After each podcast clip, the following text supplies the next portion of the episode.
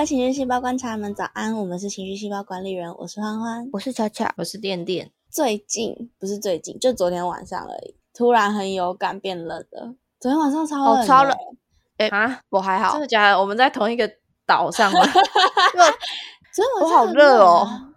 昨天白天白天还是很热，昨天白天还是很热，就是昨天是礼拜五，对。然后昨天的前三天，巧巧都会定时在群组。今天好热哦，然后我就也都真的觉得很热，因为我礼拜二有工作是在户外，一整天都在户外。我那天下班的时候，我就跟我同事说：“想念浴室吗？”他说：“我想念冰块，何止浴室，就真的都很热啊啊啊！”那你昨天睡觉你是穿短裤短袖吗？我是啊，我也是啊。可是可是我连冬天基本上也是这样穿的哦。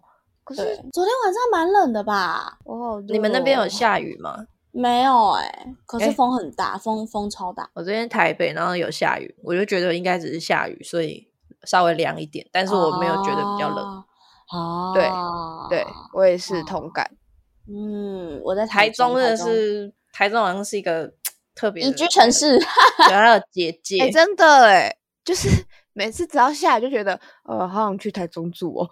我我那时候在，因为我礼拜二出差是那种市府单位的工作，然后那个局长就讲致辞感言，然后他就说台中是台湾最舒服、最宜居的城市。然后我另外一个同事就说是很舒服啦，但这个房价真的是让人很不舒服哎。哎，可跟台北比还好了吧？是啦，是啦，可是台中最近真的也好贵。真的也很贵，我都在想，如果我哪天真的租不起房子，去的工人当流浪汉，不知道会不会怎样。今天要讲的故事是刚好关于，就是东京有三个流浪汉在圣诞夜那一天捡到弃婴的故事。那《东京教父》这一部电影呢，是一部动画电影。我一开始听到的时候，因为我觉得我很不习惯“教父”这个单字的意思，就是因为教父有点像是我们台湾人的干爸干妈的存在。在欧美国家的话，可是我一直都因为《教父》的最知名的电影是那个关于黑道帮派，所以我都会觉得《教父》是一个很可怕的东西。然后我后来，对我后来美剧看多了才知道，《教父》就是有点类似台湾人的干爸干妈那个存在。那《东京教父》其实就是在讲三个流浪汉成为那个弃婴的。教父的故事，那他们捡到一个弃婴，开始了一连串归还婴儿的冒险故事，剧情环环相扣，而且一点都没有拖拍。是这位导演，他叫金敏。金敏所有的动画作品里面，我最喜欢的。虽然我个人实在是对基督徒吼没有什么好感，但是还是很喜欢圣诞节那种充满希望的氛围。那这部片贯穿了奇迹这个本质，作品中的流浪汉三人组小花，是我今天最想介绍的角色。小花是一个在街头长大的跨性别者，作为孤儿又是少数族群的她，本应该是一个悲伤的综合体。可是她却是本作中总是抱持着最大希望的人。从捡到弃婴开始，伙伴们就不断游说小花：流浪汉是不可能养得起小孩的啦，去把他送给警察吧。尽管是如此，小花还是坚定的想要给孩子一个温暖的家，就算是虚无缥缈而且不可能的梦。他还是不打算把孩子归还给生父母，因为对小花来说，如果连孩子都可以舍弃，那不是连爱都一起舍弃掉了吗？孩子若要给那般不负责任的父母喂养长大，那是不是自己来抚养都能让孩子幸福一点呢？以下有一些关于解决的事情。哇，我们很久没有提醒这个了。对啊，嗯，好，我今天想到要提醒，我提醒一下。正因为自己是弃儿，才会更不愿意有任何人与他遭逢相同的命运。剧情进展到中段的时候，流浪汉伙伴之一的女高中生美游纪跟弃婴不小心被当成人质挟持，不知道伙伴们去哪里的小花心急如焚。另外一个流浪汉伙伴阿仁则漫不经心的说：“反正我们只是流浪汉而已啊，聚在一起也只是刚好，大家要先顾好自己，剩下的就交给警察吧。”小花听到就很生气，她说：“那两个孩子就像我们的小孩一样，诶雨碧便顾不得身体不适，用尽了一切力量，也要找到美游纪和婴儿的下落。后来，流浪汉之一，就是前面说的那一位阿仁，跟他的亲生女儿相聚后，小花更是说了很多难听话，用锐利的字眼想要逼走阿仁，恶狠狠地批评阿仁，是为了想要测试阿仁的家人有没有办法在经历这一切过后，一样包容着、爱着阿仁，希望阿仁能够顺利回到原生家庭，过着不必流浪的生活。小花说了，大家都能够回到真正的家人身边，这样才是最幸福的。美游记不禁替小花感到委屈，忍不住问了：“那小花婶你怎么办呢？你又没有真正的家人。”而小花只是不发一语的看着远方。小花一直是一个非常擅长牺牲的角色，整部片都为了身边的人奔波劳动着。每当心灰意冷时，只要有一点点微小的希望，都能让小花鼓起莫大的勇气继续前行。就算营养不良住进了医院，要追回婴儿时被爱人问了：“你身体这样怎么可能受得了？”小花还是用最坚定的话语回应：“现在不跑，以后会后悔的。”是身体最差、处境最弱势的小花，却是这一部片最果敢、最坚强的角色。直到最后一刻，也是她接住了从高楼上掉下来的婴儿，并且在黎明的曙光中，乘着布幕缓缓落下，就像神仙教母一样。小花就是最棒的神仙教母了吧？没有绚烂的魔法跟漂亮的洋装，只有一颗满怀希望的心，就给圣诞夜带来了最丰盛的奇迹。我真的是。很喜欢小花，我每次看《东京教父》都会哭。之前跟傅里聊到这件事情的时候，傅里还那有什么好哭的？我每次看都会睡着。哎，啊！哎，题外话，最近《蓝色恐惧》又要再次重新上映啊！真的？对，也很好看嘞，真的很好看，很猛。《蓝色恐惧》真的很好看。我觉得金敏因为刻画的出很深刻的剧情，所以《东京教父》这种类似温馨小品的东西，大家就会觉得。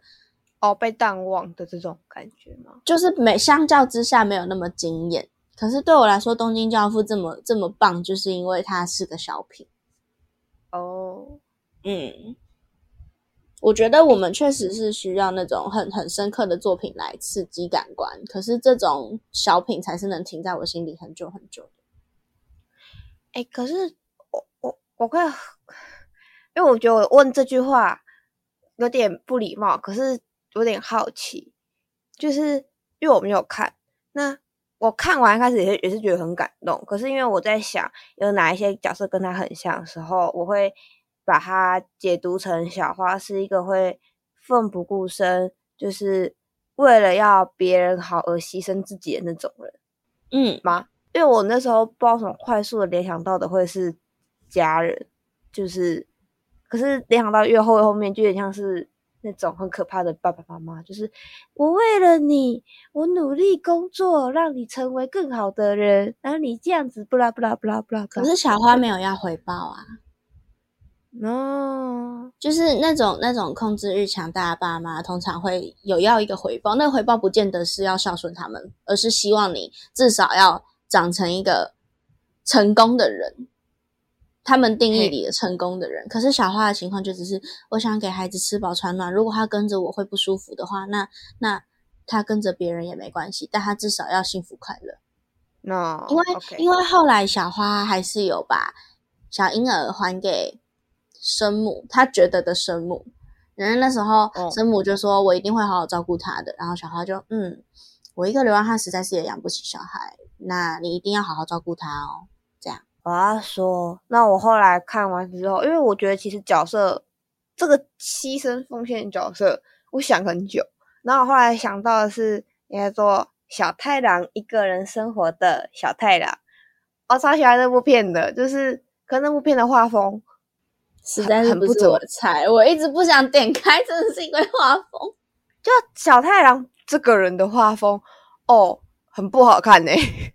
小小很早很早之前就推荐过这部了，然后我那时候就跟他说：“哈，可是小太阳真的长得完全不是我会想点开的类型。”然后小小就：“哎，我也是，他很好看。”就是我我也是，就是觉得呃，他真的好丑。可是因为那时候他刚上 Netflix，哇，你直接讲他好丑，我很抱歉，如果有他的粉丝。可是我是因为后来我在 FB 看到有人说超好看，他看的时候会一直哭什么的。我说：“哈，真的吗？哈哈，哦，好啦。”然后我就硬着头皮看了一下，哦，怎么这么好看？那我我我要剧透咯，就是小太阳他本身是一个孤儿，然后他其实也不算孤儿，他是逃出来的，因为他爸爸会家暴他，所以他后来就可能搬到那种社会救扶中心那种孤儿院，然后后来他又自己一个人出来，因为他有了他妈妈的保险金，所以他才有很多很多的钱这样子。他可以一个人生活，他在那个故事的定义是他可以有办法一个人出来生活。我不知道什么社会允许，但就对。然后他搬到了一栋公寓，然后公寓附近很多人，然后我觉得小太郎就跟小花很像，因为小太郎他知道自己一个人，所以他会想要，就是他会想尽办法去帮助，用他认为的方式去帮助别人。那例如说，他们公寓有一个女生，然后她是做酒店小姐那一种，然后他就好像有说过要搬离这个公寓，因为他的钱不够了。然后他就跑去问公寓的一个男生说：“呃，我应该就是如果我想要帮助那个就是隔壁那个姐姐，她应该怎么办？”然后那个男生 也没有多想，就回答说：“那就是给他 更多钱吧，就是让他有办法。”好实在啊！希望他来当我邻居，让他就是诶什么有有办法好好生活啊，有办法付房租吧。他也没有多想，因为他也不知道小太郎想干嘛。然后小太郎就用他的方式，他每个晚上就去酒店点那个小姐的台。哇，他好有钱哦！他他妈妈补助金是多多，就是他就点那个姐姐的台，然后喝牛奶，因为不能喝酒。然后那个女生一开始还会叫那个邻居男生来接小太郎回家，讲什么的。可是他每次要走的时候，那个男生都必须帮小太郎付那那笔钱，干超好笑。然后就是，但后来还是小太郎有付钱什么的。可是他们就一直不能理解，为什么小太郎每一个晚上都要去打扰那个姐姐，去打扰她上班。后来才知道，是因为小太郎不希望他走，所以小太郎都会用他的方式去。帮助别人，就当他知道别人有困难的时候，他就用他的方式去帮助别人，去安慰别人。就他也不太介意自己怎么了。就是有人小时候就很挑食，就像我，就不想吃饭，或是食量不多，然后饭就会放着，然后小太郎就会自动的把那个饭吃掉，就是会帮忙别人这样子。然后大家就自自然而然的，就是一直把饭给小太郎，就小太郎那集就变超胖。可是他的邻居也不知道为什么他变那么胖，后来去幼稚园才知道说，因为小太郎会把大家的饭吃掉，就就即使他其实超饱，超级无敌饱，可是他就是会吃掉。可是他这么做的动机是，也不是，我觉得他也不算是帮助别人，但他这么做的动机是因为他没有办法忍受饭没有被吃完，因为他是一个从小就没有饭吃的人，所以他只要看到有剩饭的存在。他就会不忍心那些饭留在那，然后被倒掉，所以他就会努力的把这些东西吃完，即使他很饱很撑了，但他就是会忍不住的把这些东西吃光光，这样子。但他才幼稚园，可是虽然说他幼稚园而已，做这种东西会不会很不符合这个人物设定？但其实也还好，因为他也有很多他很可爱，别人会愿意主动去帮助他的那种一面。我觉得嗯，好喜欢小太郎哦。嗯，我觉得历经过重重的危机，还是选择善良的人是最值得我敬佩的。就是不管是小太郎啊，不管是小太郎还是小花，都是我听起来都是经历过一些比较比较不舒服的遭遇，或者是一些接近是濒死经验嘛，因为家暴或者是流浪。那在这样的情况下，还是愿意选择对别人好，是最难能可贵的。我想到一个角色，我刚刚突然想到，是一拳超人的奇遇啊！我没有，我没有看一拳超人，我我我电波对不到，真的。嗯，我看他，你你稍微讲一下，你说什么？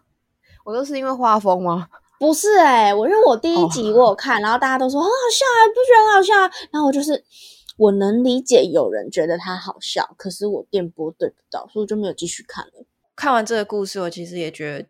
联想角是蛮难想的，然后我就把一个角色写了上去，叫面包超人。那是因为我当天就是看文章之前才刚看到欢欢就分享一篇文章，是关于面包超人的。他就说，面包超人将自己的脸拿去帮助别人，他自己会失去力量，同时也会变得很虚弱。然后说这是作者柳赖龙史先生想要传达的讯息。作者表示，如果没有牺牲自我跟奉献的心，那么所谓的正义就不会被实现。如果你要实现真正的正义，那自身也会受到很深的伤害。这是大家啊，作者希望大家用心思考的部分，然后就把面包超人写上去。我刚想到的角色一拳超人，刚在查资料的时候看到，他居然有参考面包超人诶、哇，真的、啊？对，哇，参考面包超人的角色设定完成了第一话哦。角色设定吗？哦，角色设定而已，难怪他长得好像有点像面包超人。有吗？只是没有头发，长得更像有藏吧？有藏，你说你说小丸子爷爷吗？对，耶，哎呀，很可爱。小丸子，奇遇他原本就是一个很普通的上班族，但是他想要成为英雄，就是在他们的世界观里面，英雄是一个广泛存在，并且有类似 KO 榜那种存在的东西嗯的一个角色。然后呢，他就每天每天做一百下的伏地挺身，一百下仰卧起坐，一百下的深蹲，然后长跑十公里，每一天持续三年这样做，他变强了，但也变秃了，然后他就没有 头发了。他就是个非常非常强大的存在，但是他其实并没有去告诉世人，就是不是刚刚说有 KO 榜嘛？他其实是榜上无名的，他就是一个很默默，然后自己超强的一个角色。嗯然后会想想要讲这个角色，是因为有一集是有一个深海王很厉害的敌人出现，然后很多 KO 榜上的很厉害的都跑去围攻他，要把他打掉这样子。然后呢，就是有一个可能榜上有名，但是没有到说非常强的英雄，在那边跟深海王战斗了很久，然后最后奇遇终于赶到的时候，你知道他就是一拳超人，他的意思就是他一拳就可以超强把敌人直接噗这样 KO 掉，敌人就噗就爆了。好，然后奇遇赶到现场之后，他当然就是非常快速的就解决掉那个敌人。然后这时候围观的群众就开始吃瓜，群众在那边靠北靠步说：“啊，刚那个刚那个跟他战斗很久了，不是我说那个跟他战斗很久，但是哦就是很拼搏的在那边跟他战斗，但是都没有结果。那个英啊，那个英雄到那边打那么久，他妈那么弱。”打那么久，你才是那个光头，你你光头，你才是真正的英雄吧？对啊，刚那个英雄烂死了之类之类的。然后奇遇就默默的在旁边听这些吃瓜群众对刚那个英雄的批评，然后他就突然转头对那些群众说：“大家不要误会，我只是一个兴趣使然的英雄，这些功劳都是前面的跟敌人战斗的英雄的功劳。”我只是一个默默无名的人，大家不要在意我之类的。他就对群众讲了这些话，然后就自己回去了。我会觉得很屌，我很感动。嗯，我觉得这种无名英雄会让我联想到，因为你刚刚讲到无名英雄，我就觉得消防员或救护人员那种角色感觉也很像，就是他们会每会次都觉得他们是无名英雄，但他们是有声英雄，他们超超大声的欸。什么意思？然后那个车子吗？嗯，过去都会知道有人发生事情。好，没事，我只在讲干话。但他们都就是，例如说火海，就是呃失火了，他们就是会愿意牺牲奉献，就是陷入火海去救那一些人，或是把这个火扑灭。所以我我也觉得，突然觉得，哦，那些人也让我很敬佩。就是每一次看救护呃消防人员去救火时候的那些画面，我都会觉得，呃，我办不到，我办不到，我办不到。嗯，大家都是为了生活很努力在付出一些什么。我觉得每次看到这种相关的的事件啊，就是付出啊、牺牲啊、奉献啊，有的没的。如果如果不是太俗套的安排，我基本上都会蛮蛮接受的。就是如果是那种，就是就是奉献完、牺牲完，然后自己什么屁都没有的那种那种类似笨蛋角色的类型，我就会有一点。不想看这种东西。可是如果是像今天是小太郎或者是小花这种，会让人对于他们的牺牲会心一笑的类型，这种安排我就会觉得啊，也希望他们可以多为自己想一点，多多多为自己好一点。像奇遇就蛮替自己好的、啊，他就是没有没有想要淡泊名利，我觉得这就是他想要的。我觉得这就蛮好的，就是在你做得到你想要的情况下，还是可以去帮助别人。这是这是最最理想的状况。因为像刚刚那个店店有说，就是《面包超人》的作者有分享，他觉得实现所谓的正义是是要有所牺牲的。那我希望这一个牺牲可以对于真正，我希望这个牺牲可以对于当事者来说是能够看淡的事情。像是奇遇是牺牲了他的名声嘛，就是牺牲了他作为一个有名英雄的机会。可是对他来说，这件事情一点都不重要。那我觉得这就是最最理想的情况。嗯我不知道这样会不会太抽象。有有理解，就是达到一个平衡，嗯你做到你对对对对对想做的，但同时虽然你还是是失去了点什么，但你对于这样的失去不以为意的这种平衡。是是是，没错没错。所以我因为我还在看小花或者是听小太阳的故事的时候，我其实都会多少有一些心疼的感觉，就会是啊，你们其实可以不用这样其实应该还有其他方法的。对，只是在听奇遇的时候，就只会觉得哇，真好诶、是个好漂配的帅哦！没错，是个漂配的羹桃。对我希望，希望最终都能够变成奇遇那个样子，所有实现正义的人们都能够往那个样子。那这样子，如果如果是牺牲到的事情是自己比较没有办法，怎么说？比较没有办法看淡的事情，那就是试着先先把自己顾好一些，再去执行其他相关的那些所谓的正义，因为自己过得好，才有才有力气去执行正义。我觉得我那时候，哦，嗯，你可说是我觉得大部分像小花或小太阳，他们在执行他们所谓的正义的时候，他们根本没有意识到自己有失去什么。是啊，是啊，没错，没错，这就是他们的，这就是他们为什么正义啊，就是跟那个面包超人面包超人的作者说的一样，就是你你会你会有所牺牲，只是如果牺牲，就是回过头来，希望身边有人能提醒他。那如果是真实生活的人，希望有亲朋好友可以提醒他们，因为我是这样被提醒过来的。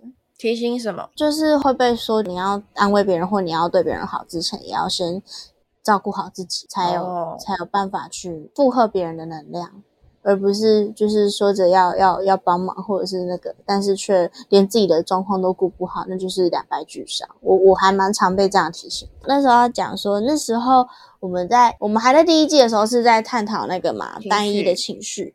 对对对对对，我那时候其实其实很想写小花，在孤单那一集的时候，孤单那一集延续的研究对象，我其实很想写小花。诶，是孤单吗？等一下哦，我看我确认一下。好，题外话，孤单延伸过去的是阳光普照，我还记得。阳光普照，对对对对对，我也记得。所以啊，松子那一集啦，那个期待，哦，嗯，对，期待那一集，期待那一集，我其实很想写小花，因为她总是期待着圣诞节奇迹，总是期待着幸福可以降临。可是我后来重看第二次的时候，我突然又觉得最符合小花的情绪，其实应该不是期待，是勇敢。嗯，因为小哦花就算没有获得，她也会笑一笑就就让这件事情过去。可是她每一次想要追寻她的期待的时候，都是都是拿出十二万分的勇敢在在追求的。